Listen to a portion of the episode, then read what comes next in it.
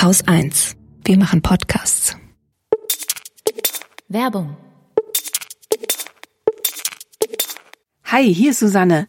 Diese Episode des Lila Podcasts wird unterstützt von Koro. Koro ist ein Online-Shop für Nüsse, Trockenfrüchte, Snacks und Superfoods. Vor vier Wochen habe ich euch ja schon von den Basics erzählt, die man bei Coro in Großpackung bekommt. Über den minimalen Verpackungsmüll freue vor allem ich mich. Meine Kinder kriege ich zuallererst über die Mega-Snacks, die Coro hat. Unsere absoluten Favoriten sind die Riesenerdnüsse in dunkler Schokolade und getrocknete Mangostreifen. Jetzt, wo wir die Kinder gerade zu Hause unterrichten, fordern die nämlich zu jeder Pause ihre Portion Mango. Eher ein Erwachsenending sind die gerösteten Edamame, asiatische Reiscracker und die Kaffeebohnen in Schokolade. Also, ich sag mal so, eventuell werde ich ein paar Kilo zulegen, aber wurscht, ich laufe seit Monaten sowieso nur in Jogginghosen rum, wie ihr vielleicht auch. Wenn ihr Koro ausprobieren wollt, bekommt ihr mit dem Rabattcode Lila Podcast in einem Wort 5% auf alle Produkte. Schaut auf korodrogerie.de vorbei, das ist K-O-R-O Drogerie.de www.trockenfrüchte.de. Dort findet ihr echt alles an Trockenfrüchten, Nüssen und Snacks und beim Checkout gebt ihr einfach den Code Lila Podcast ein.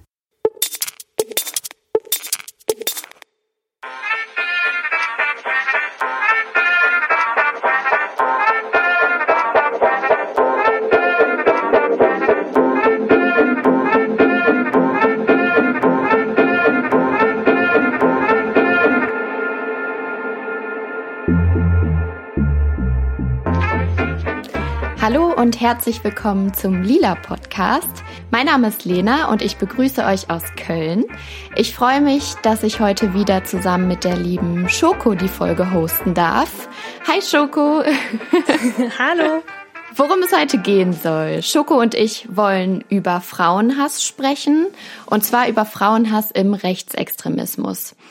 Wir finden das Thema wichtig, weil es sehr auffällig ist, dass viele rechtsextreme Attentäter ein starkes frauenfeindliches Motiv haben und diese dann auch oft in ihren Taten wiedergeben. An dieser Stelle wollen wir auch gerne eine Trägerwarnung aussprechen, denn es handelt sich hier in dieser Sendung um rassistische und misogyne, also frauenfeindliche Gewalt und Attentate, insbesondere Hanau und Halle.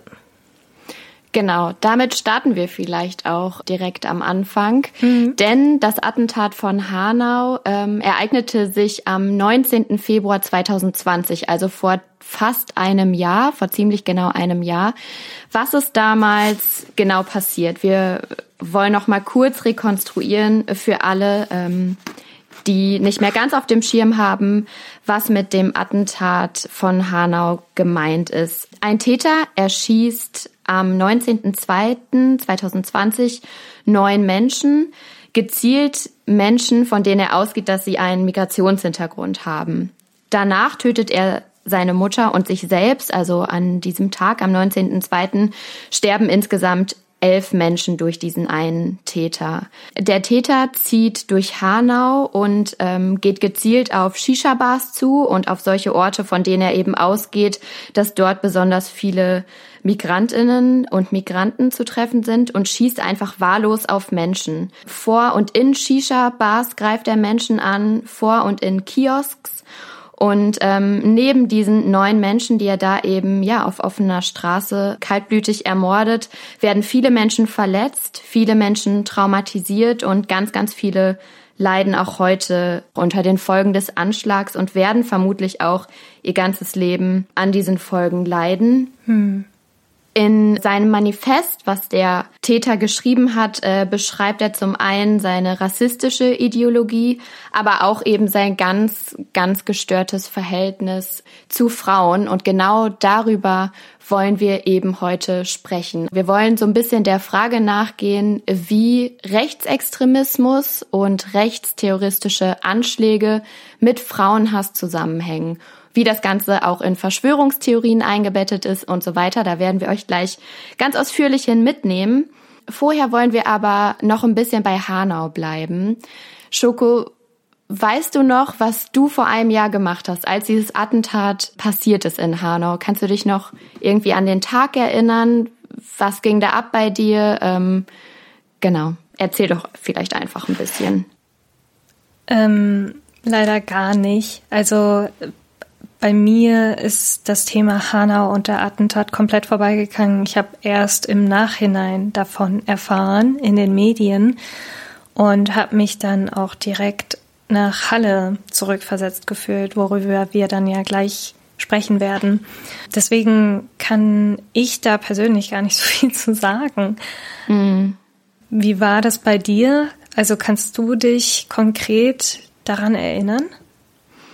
Ich muss äh, leider zu meiner großen Schande sagen, dass es bei mir ähnlich war. Zu der Zeit war ja Karneval und ich wohne in Köln und ähm, an diesem Tag war ich eben auch gerade dabei, irgendwie Karneval zu feiern und ich habe von dem Anschlag erst später mitbekommen. Und das ist also ich sage das jetzt mit einer totalen Scham. Es ist mir auch wirklich unangenehm und frag mich, wie konnte das sein, dass dass ich in so einer Bubble irgendwie lebe, dass anscheinend ich und auch meine Freundinnen dieses Ereignis so ausblenden konnten an dem Tag. So, ich meine, wir leben alle mit Handys. So, man wird die ganze Zeit von aktuellen Nachrichten irgendwie überflutet. Aber was war das bitte für ein krasses Privileg auch, dass ich und meine Freundinnen das an diesem Tag so ausblenden konnten und erst irgendwie am nächsten Tag mit Entsetzen nachgelesen haben, was an diesem Tag in Hanau passiert ist.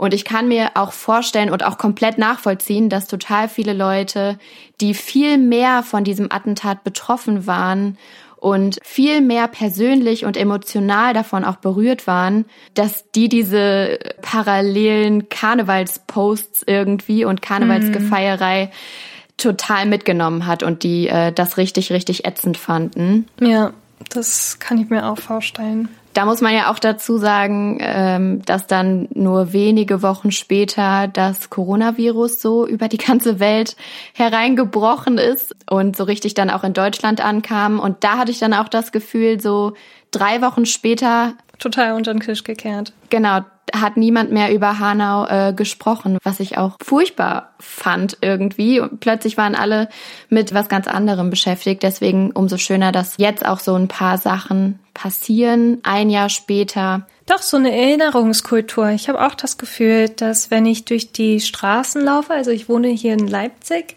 in Bücherläden zum Beispiel, die ich ganz nett finde, dass dann Flyer ausgehändigt werden mit den Namen der Opfer, die mhm. dabei ums Leben gekommen sind, also die dabei umgebracht worden sind, ja. Mhm. Dass daran erinnert wird, dass geschrieben steht, wir werden euch nicht vergessen und äh, wir werden für Gerechtigkeit sorgen. Und ich glaube, dass in gewissen Bereichen der Gesellschaft, dass sie versuchen, das so ein bisschen aufrechtzuerhalten, dass wir so diesen rechten Terror nicht vergessen dürfen. Ja, voll gut. An dieser Stelle möchten wir euch auch einen neuen Podcast empfehlen von unserer lieben Kollegin Sham Jaff.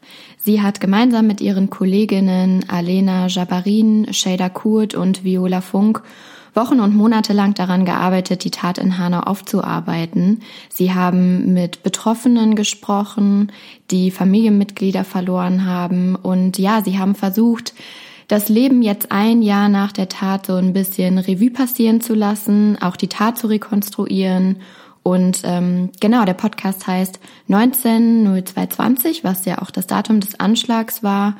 Und wie es Sham selber ähm, vor einem Jahr nach der Tat ging und genau, wie es ihr heute geht und was es genau mit dem Podcast auf sich hat, das wird sie uns nun selber erzählen.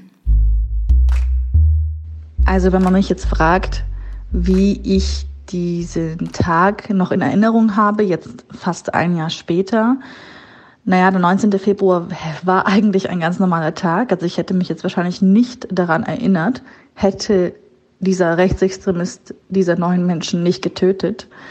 Ähm, aber weil das eben passiert ist, weil Hanau eben Realität geworden ist, ähm, kann ich mich sehr, sehr gut daran erinnern, beziehungsweise kann ich mich sehr gut an den Morgen darauf äh, sehr gut erinnern. Meine Freundin hatte mir ähm, am, genau morgen früh, glaube ich, am 20.02.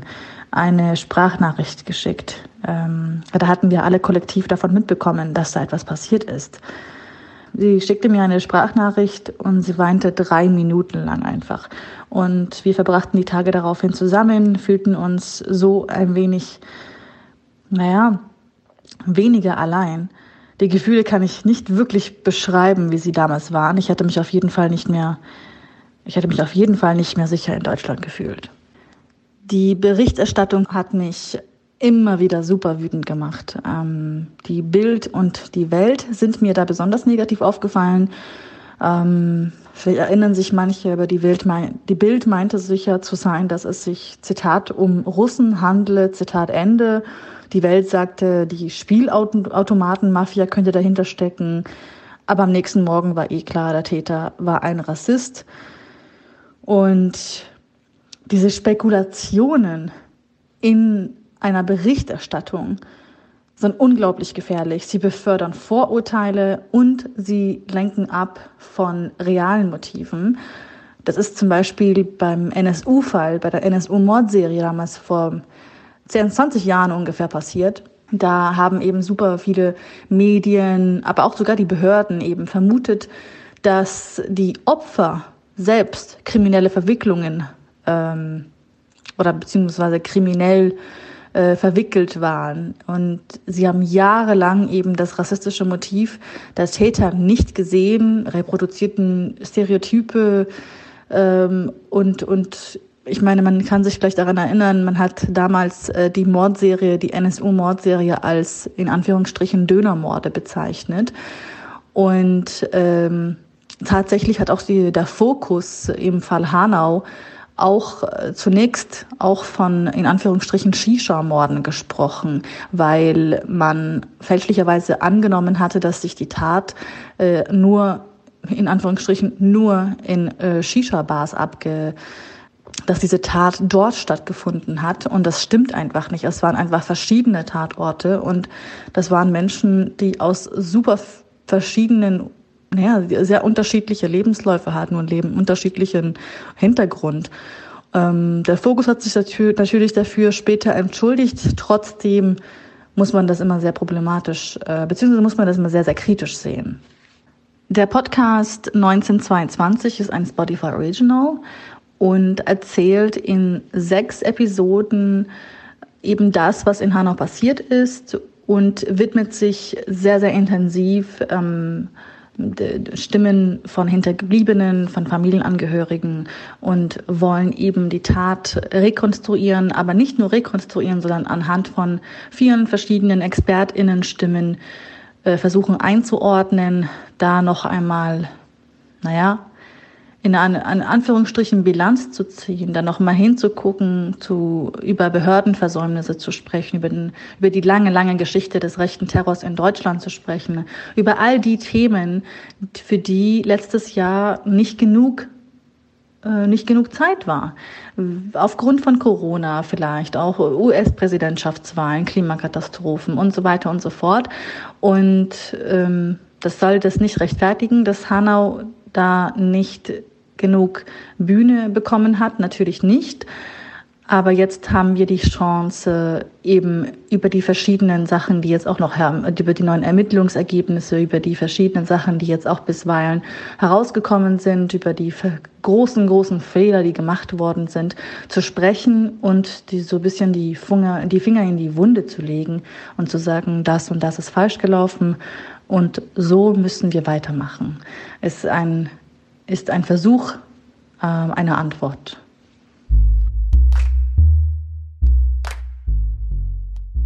Ja, ich hatte ja vorhin nochmal erzählt, dass ich von dem Attentat in Hanau nichts mitbekommen habe. Das ist für mich auch sehr beschämend, insbesondere weil ich den Attentat in Halle selbst mitbekommen hatte. Ich habe zu dem Zeitpunkt, das war ja der 9. Oktober, selbst in Halle gewohnt und das war auch gar nicht so weit von meinem damaligen Wohnort. Also gerade deswegen, weil mich dieser Attentat damals so schockiert hatte, hätte ich für andere rechtsextreme Attentate sensibler sein müssen, aber das war ich nicht. Aber ähm, ich kann nur kurz einen Einblick geben, wie das damals aus der Perspektive von einer Person war, die in Halle gelebt hat. Und es war auch einfach extrem surreal. Also ich war an dem Tag mit meiner WG zu Hause und plötzlich aus heiterem Himmel kursierten dann Polizeimeldungen in den ganzen Messenger-Apps.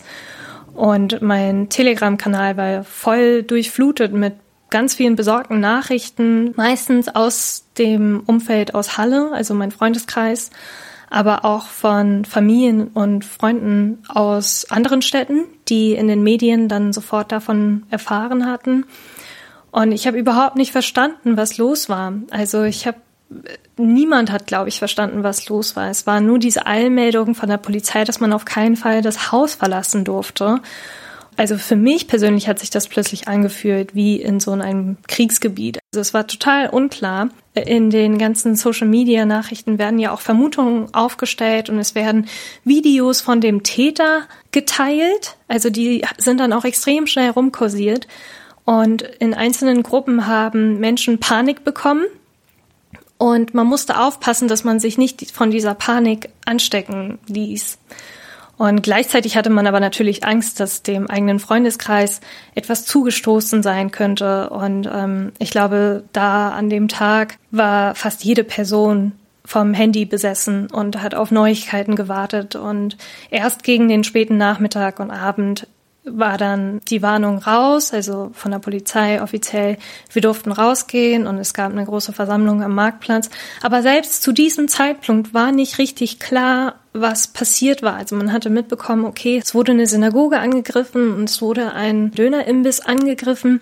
Aber erst in den späteren Tagen hat man so richtig verstanden, dass das ein rassistisch motivierter Angriff war und ähm, ein antisemitisch motivierter Angriff war und dass der Täter eben auch frauenfeindlich war. Mhm. Ja, wollen wir da noch mal kurz reingehen? Also der Täter fährt am 9. Oktober 2019 vor eine Synagoge. Es ist der Tag eines jüdischen Feiertags, Yom mhm. Kippur. Das heißt, die Synagoge war voll mit Gläubigen. Ja. Und der Täter zündet eine Bombe vor der Synagoge, die aber nicht richtig funktioniert, Gott sei Dank. Eine Passantin, ähm, Jana L., läuft äh, an dem Täter vorbei, an dieser Synagoge vorbei, ärgert sich noch irgendwie. Ja, er hat sehr viel Lärm veranstaltet und darüber hat sie sich geärgert. Genau, ich glaube, sie ist irgendwie davon ausgegangen, dass der da so einen kleinen äh, Silvesterböller oder so zündet. Hat ihm dann noch so irgendwie zugerufen, ähm, was das denn soll. Daraufhin erschießt der Täter sie kaltblütig von hinten, als sie quasi an ihm vorbeigelaufen ist. Äh, er schießt ihr in den Rücken, sie stirbt sofort am Tatort. Der Täter versucht erstmal weiter in die Synagoge reinzukommen. Da wissen wir ja alle, die berühmte Tür der Synagoge hm. hat den Täter aufgehalten, Gott sei Dank. Dazu kommt aber auch, dass er immer wieder auch Probleme mit seiner Waffe hat. Das Gewehr muss ständig neu geladen werden. Er gibt irgendwann auf, er kommt in die Synagoge nicht rein und nimmt sich sozusagen ein neues Ziel vor. Dieses neue Ziel ist der Dönerimbiss um die Ecke. Ja. Dort erschießt der Täter Kevin S auch ein wahlloses Ziel auf dem Weg dahin, weil er sich eben noch so ähm, noch so ärgert und so unzufrieden mit dem Ablauf seiner eigenen Tat ist, schießt er nochmal auf die schon am Boden liegende Jana L ein. An ihr werden insgesamt hinterher 14 Einschüsse festgestellt. Also da kommt auch wieder diese Brutalität, hm. dieser Hass auch auf Frauen ja. nochmal irgendwie deutlich, weil ähm, sie ist eigentlich nicht Ziel seines Anschlags gewesen und trotzdem ähm, lässt er nochmal all ihre Wut und Kaltblütigkeit an ihr aus. Bei diesen Schüssen auf die schon tote Jana L. trifft er sein Auto auch versehentlich. Deswegen braucht er ein neues Fluchtfahrzeug. Und nachdem er dann eben diese Dönerbude überfallen hat und Kevin S. ermordet hat, dort überfällt er ein Ehepaar zu Hause, versucht ein Auto von denen zu klauen, was nicht funktioniert. Da ähm, schießt er dann auch nochmal auf dieses Ehepaar ein, klaut hinterher ein Taxi, ist auf der Flucht und genau kann erst wesentlich später von Polizeibeamten festgenommen werden diese Tat zieht sich auch total lang, ähnlich eigentlich mhm. auch wie das, wie das Attentat in Hanau, wo der Täter ja auch wirklich mehrere Stationen der Stadt anfährt und ähm, eine Shisha-Bar eben überfällt, äh, Menschen vor der Shisha-Bar und in der Shisha-Bar erschießt, ja. Menschen vor einem Kiosk erschießt, äh, also wirklich mehrere Orte sozusagen befährt, ohne gestoppt zu werden, ohne dass es eben der Polizei oder jemandem gelingt, diese Täter aufzuhalten. Das nur noch mal so als kleiner Exkurs, was eigentlich genau passiert ist. Ja, also wo du gerade die Tür von der Synagoge in Halle angesprochen hast, diese berühmte Tür, das war ja auch quasi ein polizeiliches Versagen. Die Synagoge und die Gemeinschaft, die jüdische Gemeinschaft hatte immer wieder gebeten um mehr Schutz. Also auch an dem Tag des Attentats gab es ja mhm. keine polizeiliche Überwachung. Und die Tür, die da standgehalten hatte, wurde von dem Geld der Gemeinde bezahlt worden. Also das war, das wurde gar nicht von der Stadt irgendwie zur Verfügung gestellt. Mhm. Und ähm, wenn man sich vorstellt, dass, also wenn sie diese Tür einfach nicht bezahlt hätten, wenn sie das nicht aufgebaut hätten, dann wäre es ein leichtes gewesen, da in die Synagoge einzudrängen. Ich glaube, das ist auch so ein Phänomen, was wir leider bei äh, vielen dieser Taten irgendwie äh, feststellen mm. mussten. Also auch in Hanau war es ja so, dass Leute immer wieder versucht haben, die Polizei anzurufen, aber nicht durchgekommen sind. Da hat irgendwie dann auch die Vermittlung ähm, oder die Weiterleitung ähm, dieser Hilfeanrufe nicht richtig funktioniert. Es waren mhm. Telefone nicht richtig besetzt. Also da schon auch irgendwie ein Mangel der Polizeiarbeit genauso bei der Flucht des, des Täters in Halle. Wir springen jetzt gerade so ein bisschen äh, zwischen den beiden Taten. Ich hoffe, das ist nicht zu verwirrend.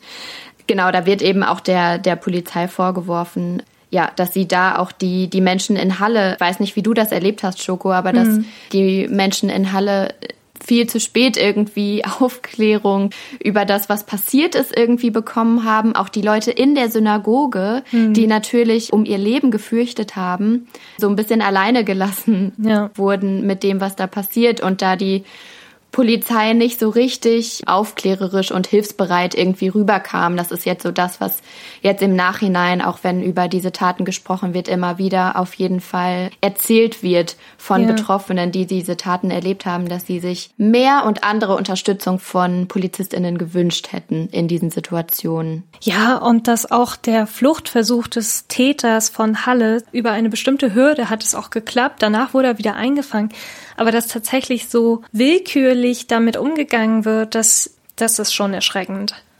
Wir wollen aber heute besonders auf den Zusammenhang dieser rechtsextremen Attentate mit eben Misogynie, mit Frauenhass, mit Antifeminismus schauen. Und dazu wollen wir uns eigentlich auch nicht nur die beiden Attentate Halle und Hanau anschauen, sondern das auch nochmal mit anderen rechtsextremen Attentaten ähm, vergleichen, die passiert sind, auch im internationalen Kontext passiert sind. Wenn wir uns zum Beispiel das Attentat von Montreal in Kanada 1989 anschauen, ist schon ewig her, aber da ist eben ein junger Täter, der eine Hochschule überfällt und 14 Frauen tötet und explizit seinen Anschlag damit begründet, dass er den Feminismus bekämpfen will und Frauen tötet, von denen er sich bedroht fühlt, von denen er sich zurückgewiesen fühlt.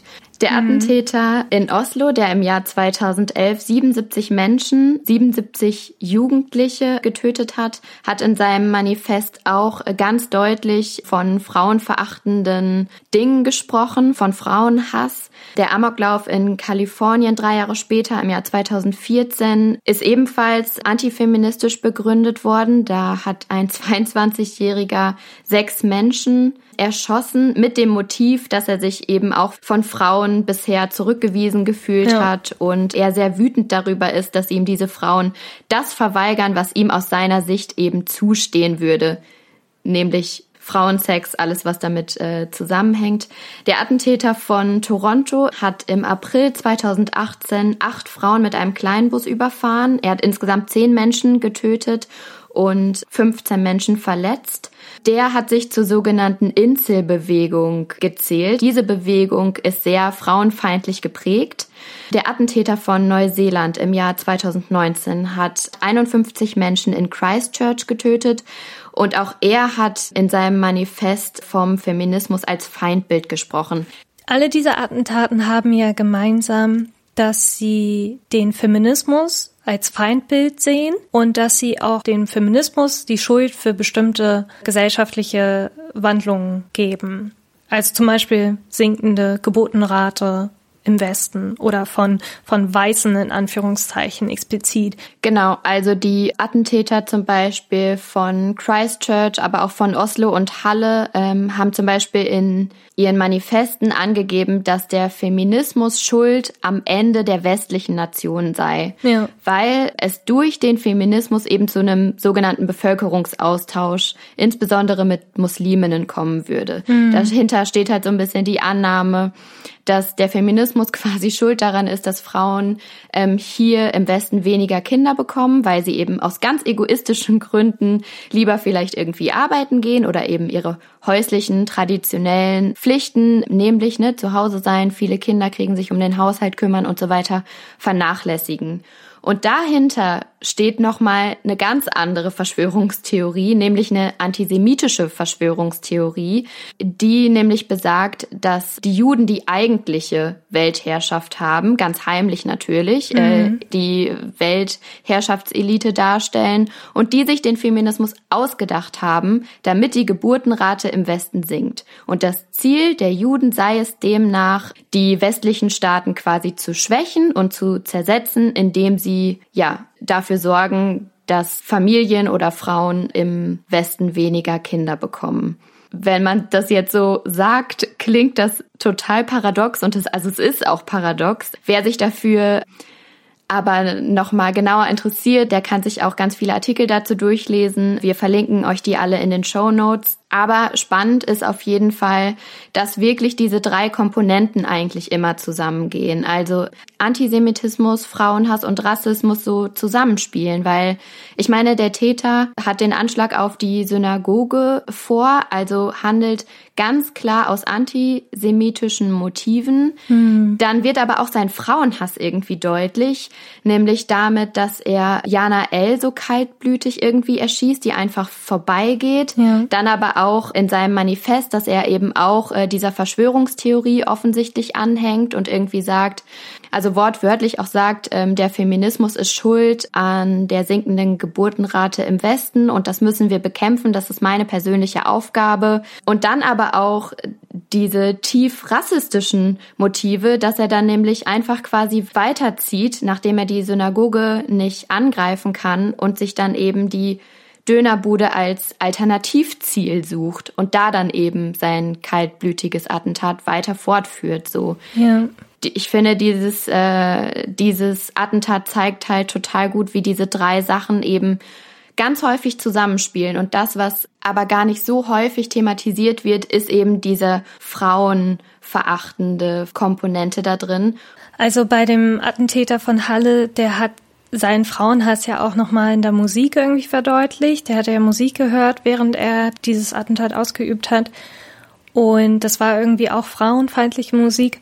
Und später im Gerichtsprozess, ich weiß nicht, was das für Aussagen waren, aber da hat er sich auf jeden Fall auch nochmal abfälliger über Jana L. geäußert. Mhm. Und dieser explizite Frauenhass macht sich ja zum Beispiel auch an den NSU 2.0 Morddrohungen mhm. bemerkbar.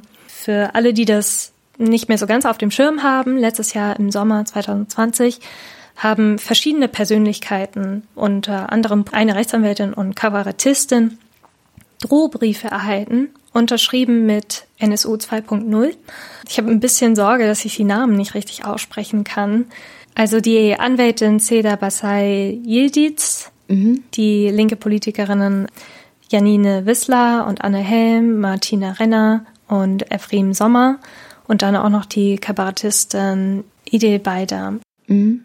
Und inhaltlich handelt es sich bei diesen Briefen um Drohungen und Vergewaltigungsfantasien und auch Informationen, die eigentlich nicht öffentlich zugänglich sind, woraus dann eben auch der Verdacht entstand, dass die Information aus Polizeicomputern abgefragt wurde. Und das war tatsächlich dann ja auch so. Also die Untersuchungen haben später ergeben, dass insbesondere die Daten von der Anwältin Seda Basay-Yildiz von einem Frankfurter Polizeirevier abgerufen worden sind Und nachdem man von den Polizistinnen und Polizisten die Handys äh, beschlagnahmt hatte, hatte man auch festgestellt, dass sie in Chatgruppen aktiv waren, die Nazi-Symbole verschickt hatten und so weiter. Also das ist auf jeden Fall sehr bedrohlich, wenn man überlegt, dass diese frauenfeindlichen und rassistischen, antisemitischen Netzwerke auch innerhalb der Polizei, die eben unsere ganzen Daten besitzen, aktiv mhm. sind. Mhm. Und zu den Briefen NSU 2.0 gibt es zwei tolle Artikel. Einmal von der Taz und einmal von der Z. Also es sind beides Interviews und in der Taz wird die Frau Eike Sanders interviewt. Das ist eine Mitarbeiterin des antifaschistischen Pressearchivs und Bildungszentrum in Berlin Aberbitz e.V. Und die Interviewpartnerin von der Z ist Judith Götz, eine Politikwissenschaftlerin. Und Sanders zum Beispiel erklärt, dass die Gemeinsamkeiten dieser Persönlichkeiten, die diese Briefe bekommen haben, eben ihr Geschlecht sind und dass sie Rollen einnehmen wie Anwältin und Politikerin, dass ihnen aus der Sicht des Rechtsextremismus eigentlich nicht zugestehen. Mhm. Und dass eben in rechten Weltbildern eine binäre Geschlechterordnung gehört. Also dass es eine Hierarchisierung gibt von Männern, die eben oben stehen und Frauen, die eher eine passive Rolle spielen sollen. Wenn Frauen vermeintliche Männerberufe einnehmen, dass das eben als Bedrohung und der Verdrängung von Männern in ihren ursprünglich zuständigen Berufen gesehen mhm. wird. Und ähnlich begründet das auch Judith Götz. Also, dass eben eine rechte patriarchal männliche Dominanzvorstellung existiert und Männer das Volk nach außen hin vertreten sollen. Das sind ja auch Berufe wie Politikerinnen. Das sind ja Menschen, die eben die Gesellschaft vertreten sollen. Mhm. Und wenn, Repräsentanten. Ne? Ja, ja, genau. Judith Götz meinte auch noch, das fand ich sehr interessant, dass rechtsextreme Männlichkeit in der modernen Gesellschaft kontinuierlich unter Bedrohung steht durch gesellschaftliche Veränderung und Modernisierungsprozesse mm. und vielfältigere Lebens- und äh, Liebesformen, mm. die es ja jetzt gibt, also polyamoröse Beziehungen und so weiter. Und dass das alles allesamt als Verlust von männlichen Privilegien wahrgenommen wird. Mm. Und es wäre noch schlimmer, wenn sie noch einen Migrationshintergrund haben oder sich nicht heterosexuell oder sich gar trans outen, dass dann der Hass sehr viel stärker ist. Also weil diese Gruppen, also Menschen mit Migrationshintergrund und queere Menschen, nehmen im Weltbild des Rechtsextremismus nochmal eine weiter untergeordnete Rolle ein als Frauen selbst. Mhm. Und das macht sich ja auch bei den Briefen bemerkbar. Es sind ja auch sehr viele Menschen mit Namen, die nicht dem typisch deutschen Namen zuzuordnen sind. Ja, ich glaube, ähm, genau, dass explizit bei NSU 2.0 auch Frauen betroffen waren, die entweder selber Migrationshintergrund haben oder sich in irgendeiner Form für Migrantinnen, für Geflüchtete und so weiter stark machen und dass die Täter ähm, in dem Fall eben genau diese Frauen dann nochmal verstärkt als Bedrohung, ähm, nicht nur für ihr männlich-patriarchales geprägtes Weltbild irgendwie empfunden haben, sondern eben auch für ihr weißes Weltbild, ne? Oder für mhm. als Bedrohung für ihr weißes Deutschland sozusagen, ne? Was, was also ne, so als Motiv da nochmal hintersteht. Ja, und Sanders sagte auch, dass es problematisch ist, dass diese Mails, zum Beispiel diese Bruchbriefe von NSU 2.0, in der statistischen Kriminalerfassung zwar als rechte Tat eingestuft werden, aber nicht als Gewalt gegen Frauen. Und das sind, das ist eigentlich einzustufen als Gewalt gegen Frauen. Mhm. Also es sollte zusammengeknüpft werden, tut es aber nicht, mhm. weil das eben andere Statistiken sind. Und das ist problematisch, weil es gab eine Studie, die ergeben hat, dass rechte Attentäter auch schon häufig bei der Polizei bekannt waren, wegen Vorgeschichten von häuslicher oder sexualisierter Gewalt und da aber so ein politischer Hintergrund eben nicht hinterfragt wurde, wurden die Taten als privat eingestuft, mhm. bis sie dann eben diese rechtsextreme Gewalt ausgeübt haben. Und dass, wenn wir nicht anfangen, diese beiden zu verknüpfen, dass wir auch viel mehr Schwierigkeiten haben werden, solche Fälle vorzeitig irgendwie aufzudecken. Beide Interviewpartnerinnen meinten auch, dass Antifeminismus ja eigentlich nicht nur ein rechtsextremes Problem ist, sondern auch schon in konservativen Kreis beginnt. Mhm. Also das Feindbild Gender zum Beispiel ja. kommt aus einem Artikel aus dem Jahr 2006 mit dem Titel Gender Mainstreaming Und zum Beispiel auch die Vorstellung, dass es nur zwei Geschlechter gäbe, die komplementär sind und hierarchisch zueinander geordnet sind, ist ja auch in der gesellschaftlichen Mitte sehr fest verankert. Mhm. Und dass auch die gesellschaftliche Mitte, wenn sich Menschen wie Feministinnen dafür einsetzen, dass es mehrere vielfältigere Geschlechteridentitäten gibt, dass sie sich dann auch angegriffen fühlen obwohl sie nicht unbedingt rechts zuzuordnen sind. Mhm. Und deswegen ist A, Solidarität wichtig, aber auch B, einfach vorbeugen. Also, dass man auch profeministische Jugendarbeit zum Beispiel in Schulen durchführt und Bildungsarbeit, um über Geschlecht auch konkret zu unterrichten. Und dass Jungs dann auch merken, wie stark sie eigentlich unter so einem gewissen Männlichkeitsdruck stehen. Mhm. Und dass sie auch verstehen würden, wenn sie sich konkret mit dem Produktgeschlecht auseinandersetzen, dass sie definitiv auch davon profitieren, wenn es etwas feministischer gestaltet ist. Ja, wenn es um diese Retraditionalisierung sozusagen, ne, die sich eben die Rechten für Frauen quasi vorstellen, dann geht das ja auch immer einher mit natürlich auch einem ganz bestimmten Männerbild, das diese mhm. Leute haben, ne? Also der Vorwurf, dass die Männer heutzutage irgendwie verweichlicht sind und so weiter oder eben nicht mehr in der Lage sind, ähm, ihre eigentliche Bestimmung oder ihre eigentliche gesellschaftliche Position auszuführen, irgendwie die Stärkeren zu sein, das dominierende Geschlecht zu sein ähm, und so weiter. Das spielt natürlich auch immer mit rein. Ne? Also ja. ähm, dass natürlich ganz bestimmte Rollenbilder von Frauen vorherrschen, aber natürlich auch ganz bestimmte Rollenbilder ähm, von Männern. Ich glaube, wenn wir so darüber sprechen, ähm, inwieweit sich diese Vorstellung auch in konservative Kreise so reinzieht, dann ist halt einfach die Frage, wo ist wo hört dann das Konservative auf und wo fängt das Rechte an? Ne? Also das ist ja immer so die Frage, was ähm, mir da auch noch eingefallen ist, so zum Thema, dass Gender so als Feindbild genommen wird, ist natürlich auch, dass auch Political Correctness auch oft als Feindbild von genau diesen Leuten irgendwie benutzt wird oder auch als ja. Kampfbegriff, ne? Also, dass es für Political Correctness quasi Kampfbegriffe gibt, äh, wie Genderwahn auch und so weiter, ne? Weil die Leute sich eben bedroht davon fühlen, dass Leute versuchen, eine inklusive Gesellschaft zu sein oder inklusive Sprache zum Beispiel irgendwie zu benutzen und zu etablieren. Ne? Dann wird das so umgedreht immer, ja, was darf man denn heute noch sagen? Uns wird alles weggenommen. Ja, das ist so ein Identitätsverlustangst, ja. dass sie, glaube ich, Angst haben, aus der Gesellschaft ausgedrängt zu werden, was ja gar nicht der Fall ist ja. sondern dass sie sich selbst ausdrängen. Wir hatten bei den Attentaten hin und wieder das Wort Insel vorgefallen und ich denke, es ist wichtig, nochmal den Begriff Insel auch nochmal zu erklären. Genau, also, also der, sorry, ähm, ja, ich wollte nur also kurz ich glaube, ja.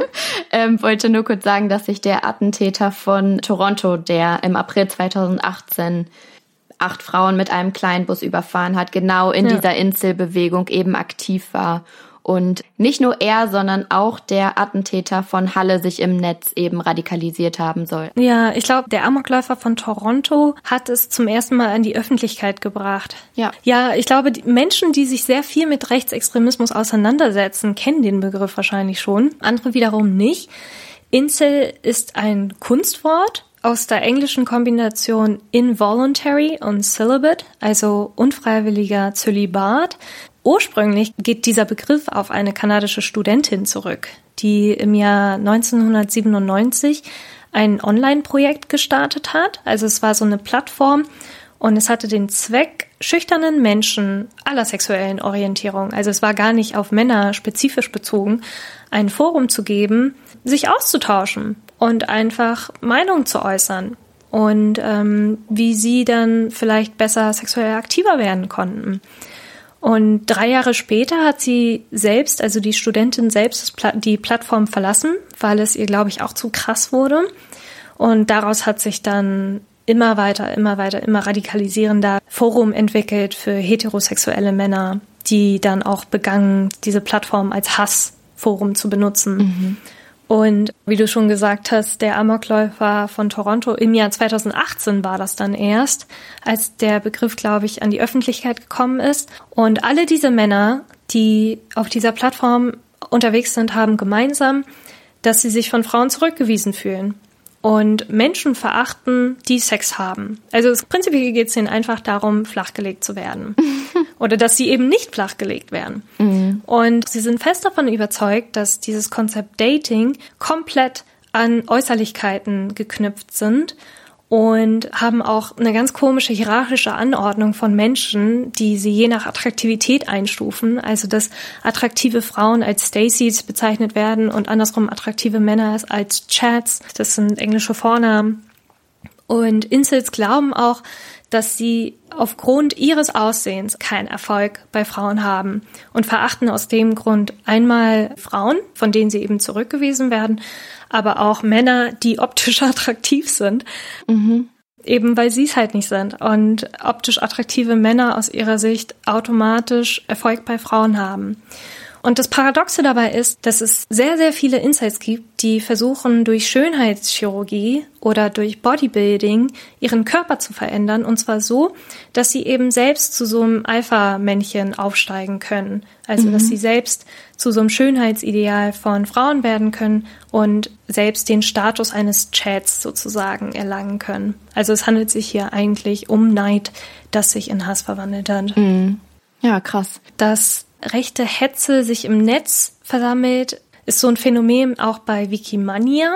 Mhm. Das ist so ein antifeministisches Hetzportal. Das gibt's seit 2009 und behauptet von sich selbst so eine Wissensdatenbank zu sein, die über Benachteiligung von Jungen und Männern berichtet, aber auch von bestimmten Bevorzugungen von Meiden und Frauen. Also der Begriff meiden wird in dem Forum selbst verwendet. Und es soll suggerieren, dass, dass es quasi ein Wikipedia aus männlicher Sicht ist. Okay. Und tatsächlich auf dem ersten Blick ist die Seite auch optisch so ausgestattet wie Wikipedia. Also wenn man auf die Hauptseite kommt, wirkt es für den ersten Augenblick wie so eine seriöse Webseite, vor allem wenn man Wikipedia gewohnt ist, wobei Wikipedia jetzt auch nicht unbedingt ganz seriös ist. Aber das nochmal da hinten gestellt. Und ähm, aber anders als zum Beispiel Wikipedia bestehen die Quellen von Wikimania zum Beispiel aus Social Media Beiträgen oder Einträgen aus rechtsextremen Blogs und das sagt auch erstmal viel über die Qualität aus. Und da ist eben auch das große Feindbild der Feminismus. Und ähm, laut Wikimania ist der Feminismus ein skrupelloses Netzwerk aus narzisstischen Frauen und unterwürfigen Männern und dass der Feminismus die Heiligsprechung des weiblichen Egoismus sei. Also da fragt man sich auch echt so, Leute, was habt ihr denn für einen Kaffee getrunken? ähm, ja, aber ja.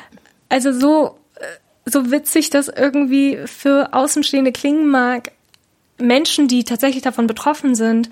Und ähm, in Wikimania werden halt auch Menschen aufgelistet, die sich mhm. eben feministisch positionieren. Für die ist es überhaupt nicht lustig.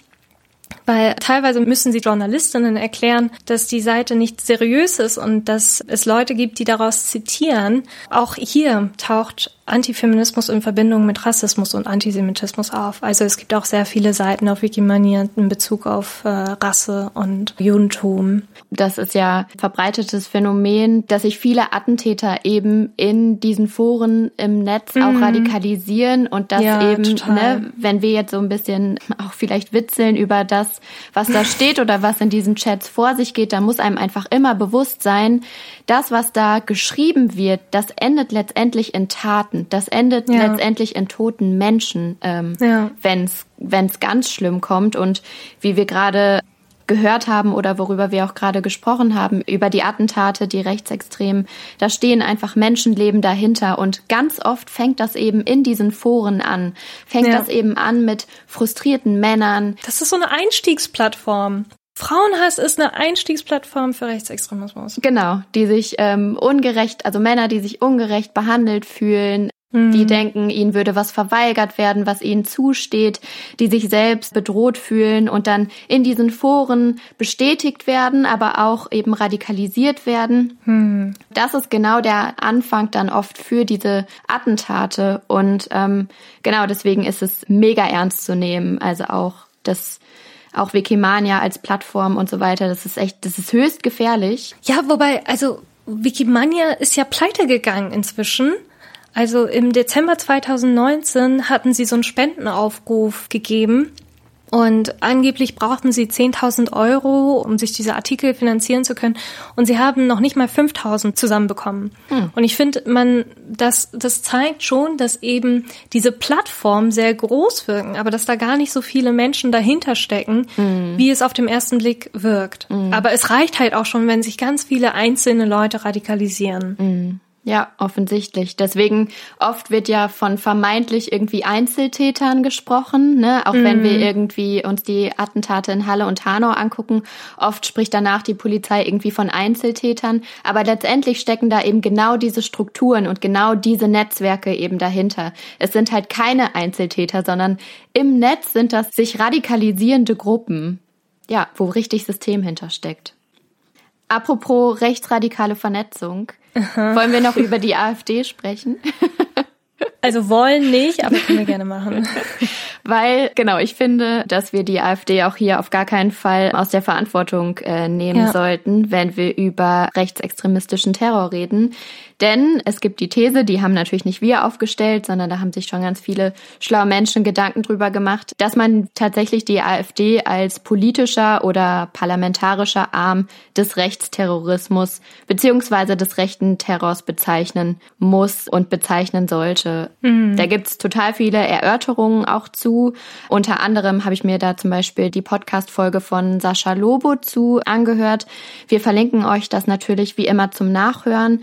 Aber aber der beschreibt eben da nochmal, wie ähm, die AfD und Rechtsextremismus zusammenhängen. Einmal natürlich durch irgendwie Personen, die in rechtsradikalen äh, Netzwerken sich engagieren und da aktiv sind und dann sich gleichzeitig auch in der AfD engagieren, aber auch zum Beispiel durch rechtsextreme Wortwahl von AfD-Rednern, also beispielsweise Gauland, der von der Machtergreifung der AfD spricht. Machtergreifung als Begriff ist so ein krass nationalsozialistisch ja. geprägter Begriff. Oder wenn eben der Holocaust geleugnet wird, wenn der Nationalsozialismus verharmlost wird, wenn wir uns da Höcke zum Beispiel angucken. Da merkt man einfach nochmal, wie groß die Gefahr der AfD in dem Zusammenhang ist, weil sie einfach rechtes Gedankengut und rechte Ideologien ein Stück weit gesellschaftsfähig gemacht haben. Also dadurch, dass eben diese Rhetorik einfach der AfD mittlerweile im Fernsehen zu sehen ist, in Zeitungen zu lesen ist, äh, im Internet natürlich zu sehen ist und einfach im Deutschen Bundestag tagtäglich stattfindet, ist genau diese Rhetorik und sind genau diese rechtsideologischen Ansichten in die Mitte der Gesellschaft gerückt und ein Stück weit gesellschaftsfähig geworden. Und deswegen ist die AfD und sind auch alle Leute, die diese, die die AfD unterstützen, da total mit in die Verantwortung zu nehmen, wenn wir uns rechtsextreme Attentate anschauen. Also was da natürlich dann auch immer spannend ist, äh, wenn wir schon über die AfD sprechen, welche Rolle eigentlich rechtsextreme Frauen da haben, weil das ist irgendwie, also ne, so das total paradox, äh, total unverständlich auch aus meiner Sicht. So, wie kann das passieren?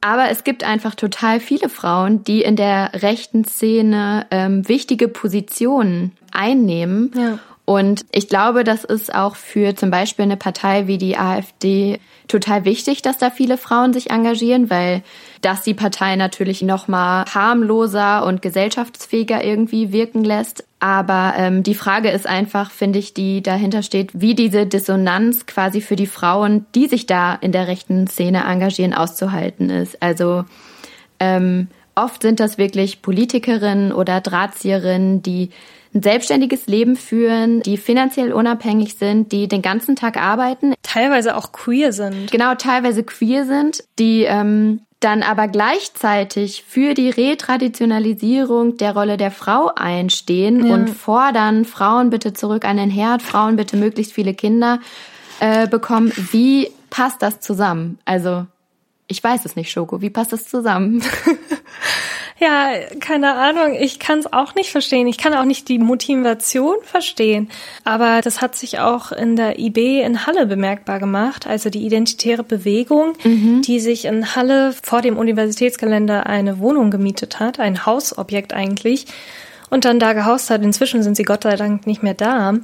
Aber da waren auch so viele ja junge Studentinnen aktiv, mhm. die auch auf dem ersten Blick, ich finde es ja immer sehr gruselig, dass man rechtsextreme Menschen gar nicht mehr äußerlich von Gesellschaftsnormen auseinanderhalten kann. Mhm. Also es, man musste sich explizit die Gesichter einprägen, um zu wissen, okay, das sind rechtsextreme Studis. Ja, es sind halt nicht mehr diese Figuren in Springerstiefeln und mit nee. Glatze und so weiter, die nee. man so als rechtes Stereotyp so im Kopf hat, sondern ja, es zeigt, das finde ich zeigt aber auch nochmal wie verankert das Problem Rechtsextremismus in ähm, unserer Gesellschaft auch ist, weil es eben nicht nur ein Randphänomen ist mhm. von so ein paar komischen, pöbelnden Nazis, sondern richtig vernetzt ist in unseren gesellschaftlichen Strukturen und sich so durch ja. alle Gesellschaftsschichten und gesellschaftlichen Bereiche auch zieht. Und das hat auf jeden Fall die AfD ja auch hervorgebracht, ne? Dass sich diese Leute, die sonst vielleicht eher gesagt hätten, sie sind konservativ oder so,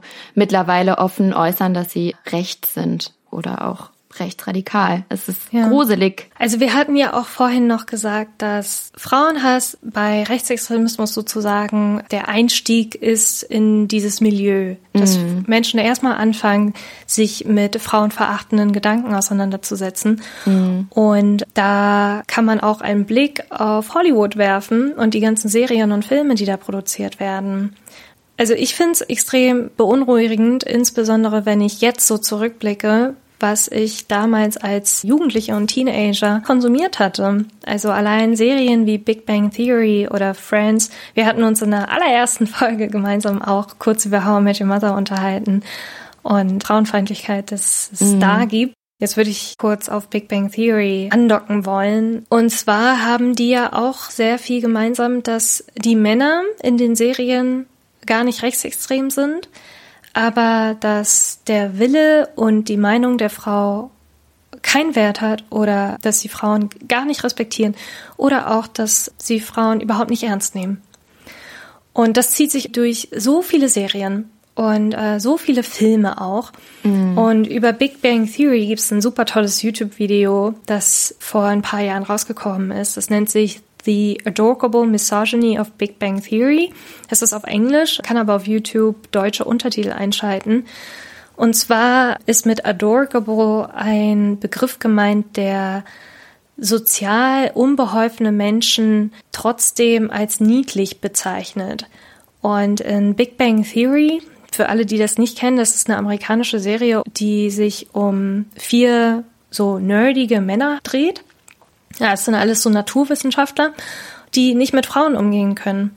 Und diese Männer werden so als naiv und trotz allem irgendwie liebevoll und harmlos dargestellt, obwohl die Message, die eigentlich dahinter steckt, oder diese ähm, schleichende Misogynie, dieser schleichende Frauenhass ist so problematisch, wenn man sich das mal genauer anschaut weil sie teilweise sogar so weit gehen, dass sie nicht nur stalken oder objektifizieren oder mhm. belästigen, mhm. sondern dass sie auch sexuell übergriffig werden. Und weil das aber im Fernsehen so als harmlos dargestellt wird und weil es eben nicht diese typischen bösen Machos sind, in Anführungszeichen, die mit Frauen umgehen, wird dieses Problem nicht ernst genommen. Und wenn diese Charaktere, die so mit Frauen umgehen, weiterhin als liebenswürdig und sympathisch dargestellt werden, entschuldigen sie somit diese Verhaltensweisen, die sie Frauen gegenüber treten. Mhm. Ja, also dieses Phänomen finde ich, was gerade bei der Serie immer so deutlich wird, ist halt so dieses du brauchst ein Nein einer Frau nicht akzeptieren, so, ne? Du musst mhm. nur weiter hartnäckig dranbleiben und dann kriegst auch du als Nerd irgendwie die attraktive Frau von nebenan ab. Irgendwann wird sie schon verstehen, dass ihr eigentlich zusammengehört. Du musst sie nur weiter belästigen, du musst sie nur weiter nerven, ne? So, Mhm. dieses alles, was damit einhergeht, ne, so Stalken ähm, und so weiter. Und das wird halt damit so total legitimiert, beziehungsweise so die Ansicht, ach, was die Frau eigentlich will oder was die Frau eigentlich sagt, ist egal, spielt keine ja. Rolle so. Ja. Und auch wenn sie jetzt schon zehnmal Nein gesagt hat, frag doch noch ein elftes Mal, weil irgendwann ja. wird sie schon dahinter kommen, dass du besser weißt, dass du der Richtige für sie bist als sie. Und das ist schon irgendwie in diesen Serien auch impliziert. Und hast du selbst auch Erfahrungen gemacht, dass du das Gefühl hattest, dein Nein wird einfach nicht ernster genommen? Also auch schon zu so Kinderzeiten? Ja, klar. Ja. Auf jeden Fall. Also, Ja. ja. Ich habe sogar meine Beziehung, die allererste Beziehung, die ich hatte, hat so angefangen, dass ich eigentlich Nein gesagt habe und dass der Junge dann angefangen hat zu heulen, ja. weil er es nicht verstanden hat, wie seine Bedürfnisse nicht berücksichtigt worden sind. Aber ich möchte doch so gerne. Ja, genau. Und dann so, warum willst du denn nicht? Niemand will mich. Und wenn man dem nachgibt, weil man, man weiß mit zwölf auch nicht besser, dann rutscht man in so toxische Beziehungsverhältnisse. Auf jeden Fall. Toxische Beziehungen, auch mega Thema. Aber nicht mehr heute. Nee, das sprengt den Rahmen. genau, das sprengt den Rahmen. Aber genau, also um es diese Filme und Serien nochmal zusammenzufassen, Frauenhass ist nicht nur ein rechtsextremes Problem. Das ist ein Problem, das wir überall eigentlich sehen, wenn wir drauf achten. Und auf der anderen Seite aber auch ähm, Rechtsextremismus ist immer verknüpft auch mit Antifeminismus und mit Frauenhass. Ja. Also diesen Bezug kann man auf jeden Fall immer herstellen. Rechte Tendenzen sind nicht nur rassistisch, natürlich auch und ganz vor allem in erster Linie rassistisch, aber eben auch antifeministisch, auch äh, frauenverachtend, auch frauenfeindlich. Und oft ist das Ganze irgendwie begründet, ja, in antisemitischen Verschwörungstheorien. Diese drei Komponenten, das ist, glaube ich, das, was wir heute so ein bisschen hervorheben wollten, ne? wie das eben zusammenspielt. Ja. Antisemitische Verschwörungstheorie, Judenhass, Rassismus und Frauenhass. Ja. Ihr Lieben, da sind wir am Ende der Sendung angekommen. Mir hat's wieder total großen Spaß gemacht. Ich habe total viel gelernt, Ja. auch in Vorbereitung zu der Folge und fand's voll schön, wie wir uns heute darüber ausgetauscht haben, Schoko. Ja, finde ich auch. An alle unsere HörerInnen da draußen, empfiehlt uns doch gerne weiter, gebt uns eine gute Bewertung auf iTunes. Äh, Das hilft uns immer besonders, um unsere Reichweite zu vergrößern und damit auch andere Leute den Lila Podcast schneller finden. Ansonsten freuen wir uns über finanzielle Unterstützung, zum Beispiel auf Steady, auf Patreon oder per Direktüberweisung. Alle Infos dazu findet ihr auf lila-podcast.de slash unterstützen. Und ja, wenn ihr mögt, folgt uns doch auch gerne auf Instagram oder auf Twitter. Auf Insta haben wir zum Beispiel jede Woche einen tollen lila Buchtipp für euch. Und ansonsten sagen wir bis in zwei Wochen und macht's gut. Bis dann. Ciao. Bis dahin. Tschüss.